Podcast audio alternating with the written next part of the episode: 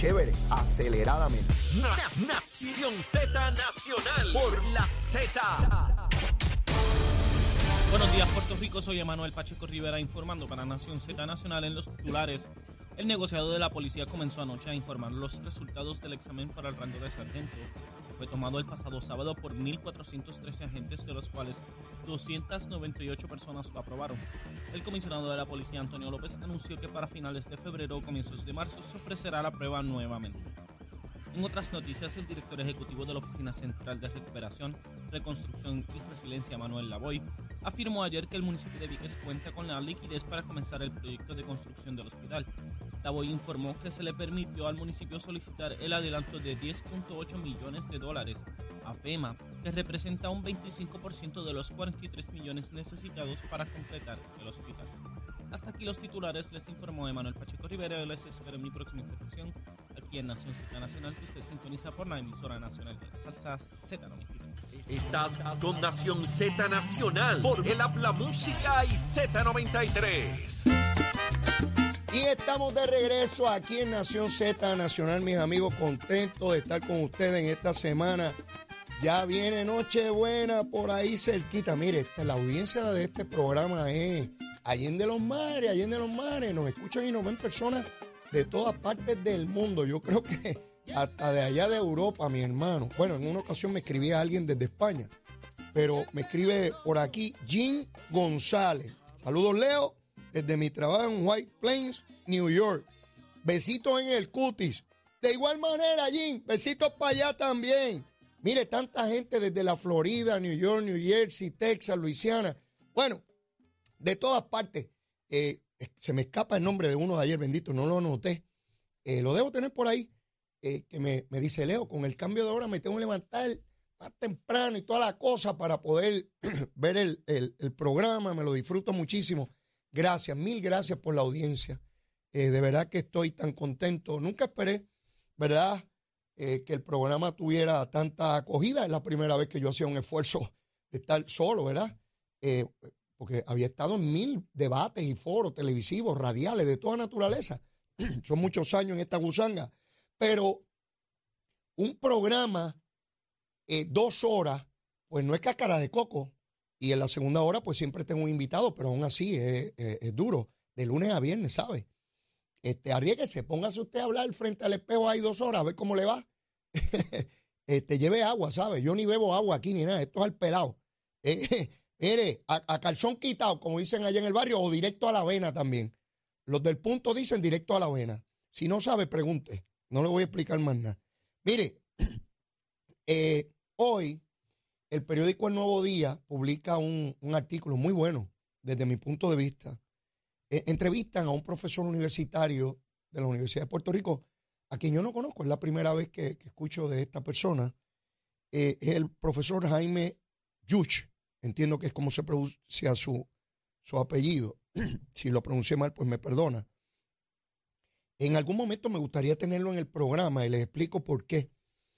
Eh, el profesor hace alusión en ese artículo a un foro que él tuvo en Puerto Rico, lamentablemente yo no supe de él si no hubiese asistido, donde vinieron profesores de distintos lugares eh, para discutir el caso de Puerto Rico. Y esto es particularmente interesante desde mi punto de vista, porque ayer yo les citaba las palabras de Eduardo Batia en un artículo que él escribió también para el periódico Nuevo Día, donde él plantea que la nación de Puerto Rico, el país de Puerto Rico, podría funcionar muy bien bajo el federalismo de los Estados Unidos, siempre que sea un federalismo eh, robusto, democrático. Y yo les explicaba que lo que estaba diciendo Eduardo Batia es que aunque él reconoce que Puerto Rico es un país o nación, como usted lo quiera llamar, independiente, puede funcionar como Estado de la Unión. Entonces hoy me topo con este artículo donde este profesor invitó a un grupo de profesores, algunos les dirán intelectuales, ¿verdad? Como usted los quiera llamar.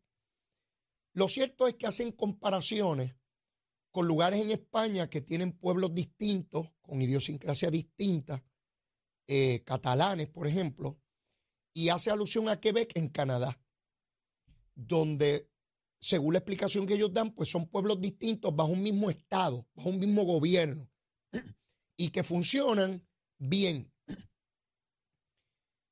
Es interesante porque yo empiezo a percatarme, es una apreciación que no he podido validar aún. E, es a base de lo que empiezo a ver, a notar. Y ustedes saben que les digo cositas aquí que van saliendo después, ¿verdad? No siempre, porque yo no tengo una bola de cristal. A veces la pego. No sé si esta vez la pegaré. Empiezo a ver grupos identificados como profesores o intelectuales, porque yo ubico a Batia en ese renglón, particularmente con su formación tan sólida en instituciones de alto prestigio y rigurosidad en los Estados Unidos. Usted puede tener las, pues las diferencias que, que querramos tener con Eduardo en términos políticos, ¿verdad? No quiere decir que porque alguien estudia en tal sitio yo le tengo que creer o aceptar todo lo que dice. Pero siempre ubico a las personas en tiempo y espacio. ¿Por qué piensan así? ¿Por qué defienden lo que defienden? ¿Cuáles han sido sus experiencias? ¿Cuáles han sido su modo de vida? sus apreciaciones y aspiraciones. En virtud de eso, me topo con este artículo donde este profesor, que en algún momento dice del artículo que él era antiimperialista, pero que ahora es federalista. Y yo los términos, el vocablo, el lenguaje, las palabras que se utilizan, tienen unas cargas muy sólidas, donde en esa comunicación pueden ir elementos que no se interpretan de entrada, sino que hay que escudriñar, hay que ponerlos en contexto. Y me explico para no sonar muy, muy girindongo. Me da la impresión que este profesor, y eso lo validaré más adelante, cuando él dice que era antiimperialista, me da la impresión de que era independentista. Y cuando dice ahora que es federalista, me da la impresión de que ahora es estadista. Y que está ubicando, para no romper de entrada con todo lo que fue su creencia, está construyendo una teoría pedagógico, filosófico, política para poder explicar su transición. Porque todos los seres humanos necesitamos un enchape de principios a nuestras determinaciones para que no se vea que es por cosas espurias, ¿ves? Que no es por dinero, que no es por cuestiones personales, sino que es por los más elevados principios de la humanidad. Y cuando yo lo veo en el discurso de que antes era antiimperialista y que ahora es federalista, se me parecería estar en el mismo tránsito que está Eduardo Batia, donde parece que algunos intelectuales en Puerto Rico han visto que el camino que debe seguir Puerto Rico es la estadidad. Pero es muy duro soplarlo de, de moco entero, ¿verdad? Y es mejor ir preparando el camino con unas teorías, con unas elaboraciones. Mire, los seres humanos somos exquisitos haciendo elaboraciones intelectuales para justificar lo que queremos o lo que necesitamos. Somos exquisitos en eso, creando cosas. Bueno, imagínese usted que en nuestro sistema de, de derecho hay personas naturales y jurídicas hasta donde yo sé, las personas son de carne y hueso, naturales. Pues nosotros no nos hemos inventado que hay personas que, que, no son naturales, son jurídicas y son igual que nosotros. Lo único no van al baño a hacer necesidades, pero cogen prestados, son demandables, tienen empleados. Lo único que no hacen, bueno, hay otra cosita que no hacen, pero usted se la imagina. Eh, no, no van al baño, no van al baño. Y no, ¿verdad? Y la otra cosita que se hace, que la hacen los seres humanos, ¿verdad? Que sabroso que es. Pero, pero sin entrar en eso, miren mis amigos, me da la impresión que se valida el discurso de nuestros jíbaros. Se da la impresión de que esa, eso que yo escuché desde pequeño, de que el que no es revolucionario de, de joven no tiene corazón y el que lo sigue siendo de viejo no tiene cerebro, me parece que se empieza a validar ya desde sectores intelectuales. Sí, sectores como Eduardo Batia que empiezan a decir, sí es verdad que somos distintos, que somos separados, que somos una nación, pero es perfectamente, perfectamente adaptable a ese federalismo americano. Porque de lo que se trata es que esa estructura federal amarra, cobija y le da sombra a todos los estados independientemente de su diversidad. Porque de lo que se trata es de la igualdad en la ley, no es una igualdad sociológica, No es que todo el mundo habla el mismo idioma o tienen el mismo color de pelo de ojos, como eso que nos decían desde pequeños. Es que los americanos son rubios, de, de, ojos rubios, de lengua rubia, de intestinos rubios. ¿Verdad que nos vacilaban a los estadistas desde hace años? ¡Ay, quiere ser rubio como los americanos! ¿Sí? Y yo me pregunto, ¿solamente hay rubios en los Estados Unidos? ¿Verdad que no? Es que en aquella época se entendía el discrimen hacia los afroamericanos y no habían tantos hispanos como hoy. Hoy hay un montón de legisladores federales, no pueden decir que todos son americanos allí porque hay hasta boricuas en ese Congreso federal, ¿sí? E hispanos. Hay hasta musulmanes en ese Congreso. ¿Quién se hubiese imaginado hace 50 años musulmanes que no creen en la Biblia, creen en el Corán y están allí, aun cuando Bin Laden tumbó las torres? ¿Saben cuál es la grandeza de los Estados Unidos? No son los chavitos. Yo sé que es mucho lo que quiere el chavismo. Es el respeto a las instituciones.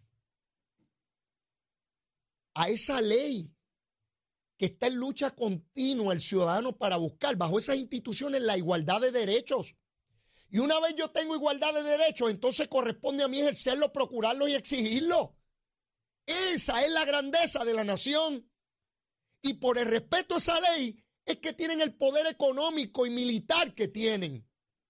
Porque no es como en otros sitios que dan golpes de Estado todos los días y tumban los gobiernos. Mire cómo está Latinoamérica. Y un gobierno por allá y otro por acá y la gente huyendo de los países y toda la cosa. ¿Y a dónde van?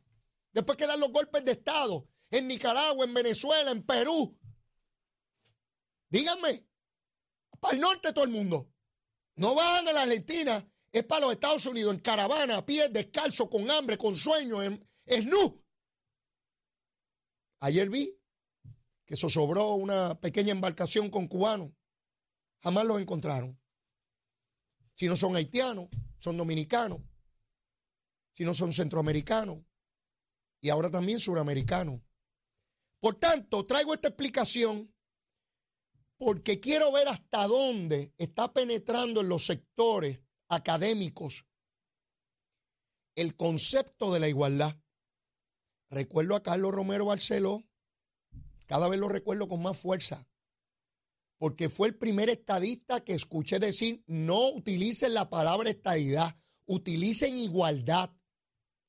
Estadidad en Puerto Rico, pues los que son populares independentistas de entrada van a decir que no, a la palabra, punto. Mire cómo decía Tatito. Tatito si usted le pregunta a un popular, ¿quiere representante? Sí.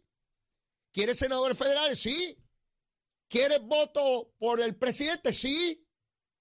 Ven, porque hay conceptos que nos socializan, nos enseñan y aprendemos que son enemigos nuestros. Y usted le dice a un popular, vota por el PNP, y te dice, ¿cómo? Tú estás loco, muchacho. Y le dice a un PNP, vota por un popular. Muchacho, tú estás loco. Porque ya hay términos, colores, instituciones, organismos y partidos que vamos a estar de entrada en contra. Pero cuando usted elabora un concepto superior que tiene que ver con las aspiraciones de ese pueblo, entonces la gente abraza ese nuevo término, igualdad. Carlos Romero decía, cuando yo le hablo a los congresistas, que cómo es posible que haya tres millones de ciudadanos americanos que no tienen igualdad como derecho, todos levantan la mano y dicen, pero ¿cómo es posible? ¿Cómo es posible que haya tres millones, verdad? Pero si Carlos decía, mira la idea, no, espérate, espérate, espérate. ¿Son demócratas o son republicanos? ¿Qué es el gran debate que hay allí? Olvídense a la gusanga que le digan por ahí. El debate en el Congreso es sencillo. Los republicanos están convencidos que seríamos un Estado demócrata. Y yo entiendo a los políticos. Si yo fui político, ¿verdad? ¿Cómo es a crear un municipio que el alcalde va a ser popular? ¿Estás loco tú? Ah, es del PNP. Ah, hay que crear ese municipio porque necesitan los servicios básicos y es mejor tener una estructura gubernamental cerca que los atienda. Y que ve cómo puede uno argumentar para un lado o para otro dependiendo de lo que uno quiera, aspire o necesite. ¿Ve cuál es la diferencia? Y usted tiene que escudriñar detrás de lo que le dice cada político, cada pájaro, pájara de esa. Mire, no importa el partido, puede ser PNP, popular, independentista, victorioso, dignidoso. Usted tiene que buscar cuál es la verdadera intención en ese discurso florido sobre los principios generales del derecho. ¿Ve? Por tanto, este profesor Jaime Schulz, que como les dije, haré un esfuerzo por, por contactarlo y hacerle una invitación a ver si está disponible para venir aquí Porque por otra parte, el profesor plantea que los plebiscitos no han producido nada y que ha sido innecesario. A mi juicio, el profesor está totalmente equivocado. Sencillo. Imagine usted que el PNP no hubiese promovido ningún plebiscito del 93 para acá.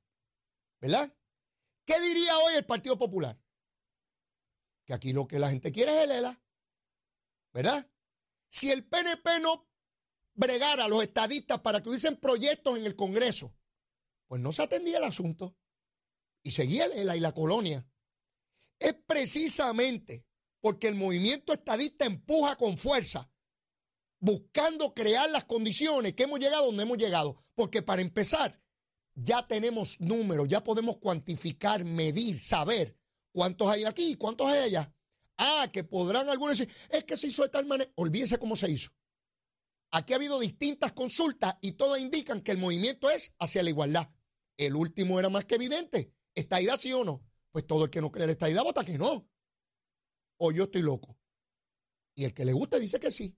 52.6 dijo que sí. Como dice Tatito, Partido Popular está lleno de estadistas. Por tanto, ese asunto de que no ha producido nada es falso. A base de esa consulta, se va al Congreso y le dice, mire lo que quiere el pueblo de Puerto Rico. Ya no está conforme con lo que tiene, está exigiendo otra cosa, usted tiene que dar paso. Así es que cada consulta de esas ha tenido de suyo el propio impulso para la discusión, para crear conciencia y para mover el asunto del estatus. Porque el Partido Popular no ha creado nunca plebiscitos, ¿verdad? En varias décadas, ¿verdad? Tuvieron mayoría con Sila Calderón. ¿Hicieron una consulta? No. Bajo Acevedo Vilá se aprobó un proyecto para consulta al pueblo unánimemente en Cámara y Senado y Aníbal Acevedo lo vetó. Sus legisladores votaron a favor. Había consenso en Cámara y Senado, aprobaron y Aníbal lo vetó. Se huyó. Tanta bobería que habla, se huyó.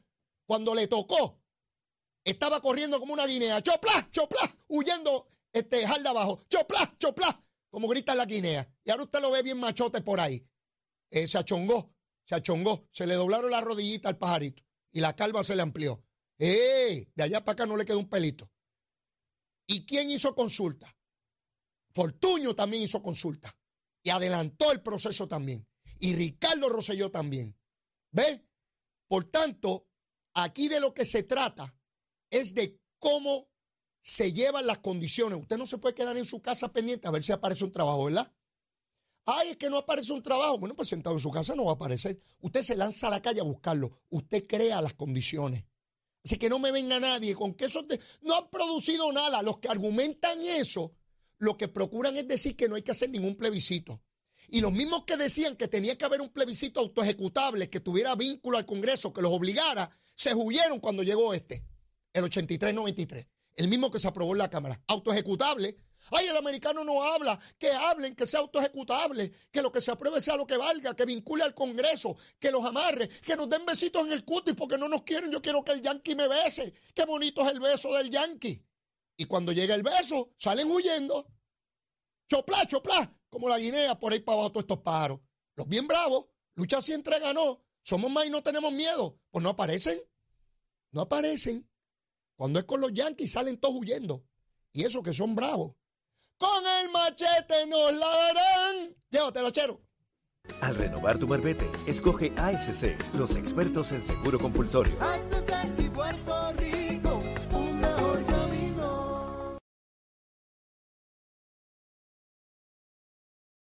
Continúa el tapón en la gran mayoría de las carreteras principales del área metropolitana, como es el caso de la autopista José de Diego desde el área de Bucanán hasta la salida hacia el Expreso Las Américas.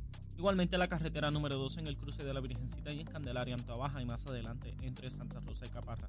Algunos tramos de la PR5, la 167 y la 199 en Bayamón, así como la avenida Almas Verdes entre la American Military Academy y la avenida Ramírez de Arellano la 165 entre Cataña y Guaynabo en la intersección con la PR22, así como el expreso Valdoriotti de Castro desde la confluencia con la ruta 66 hasta el área del aeropuerto y más adelante, cerca de la entrada al túnel Minillas en Santurce, y la avenida 65 de Infantería en Carolina, así como el expreso de Trujillo en dirección a Río Piedras, la 176, 177 y la 199 en Cupey, así como la autopista Luisa Ferré entre Montelledra y la zona de Centro Médico en Río Piedras. Ahora pasamos con el informe del tiempo. El Servicio Nacional de Meteorología pronostica nubosidad y aguaceros generalizados en la isla en la medida en que una banda de humedad entra a la región. La brisa marina promoverá algunos aguaceros a través del interior y suroeste de Puerto Rico durante la tarde. Los vientos persistirán del este-noreste a una velocidad de 10 a 15 millas por hora. Las temperaturas máximas alcanzarán los medios 80 grados en las zonas costeras y los altos 70 grados en la zona montañosa. En el mar, una marejada del noreste está disminuyendo a los 4 a 6 pies con olas rompientes en la costa de 6 pies que mantendrán condiciones costeras peligrosas. Por lo tanto, se recomienda precaución ante riesgo alto de corrientes marinas para las playas del norte de Puerto Rico, así como Vieques y Culebra. Hasta que el informe del tiempo les informó Manuel Pacheco Rivera. Yo les espero en mi próxima intervención aquí en Nación Z Nacional, que usted sintoniza por la emisora nacional de la salsa Z93.